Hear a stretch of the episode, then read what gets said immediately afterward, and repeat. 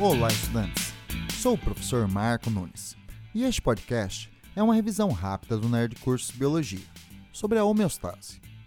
Os seres humanos são organismos multicelulares, organizados em tecidos, órgãos e sistemas, que trabalham de forma coordenada, tentando manter o organismo em um estado de equilíbrio dinâmico frente às condições ambientais externas variáveis.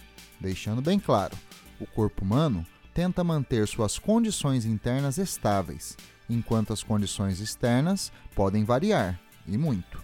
São exemplos dessas oscilações ambientais: variações de temperatura, de disponibilidade de água e alimentos, bem como o fornecimento de sais minerais neles contidos.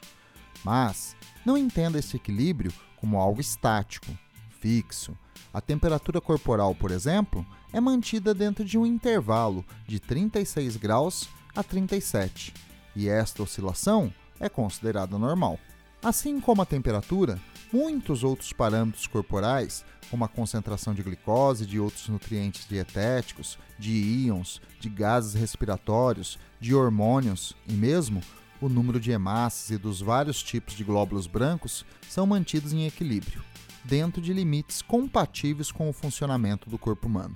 Por isto, quando você é submetido a um exame clínico, é comum a comparação do valor obtido com valores de referência. Se o resultado estiver fora do intervalo dos valores mínimos e máximos, considerados normais, o seu corpo está em desequilíbrio e você está doente.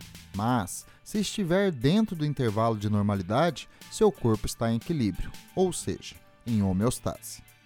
Bom, é isto aí. Continue firme nas revisões do Nerd Curso Biologia e bom estudo!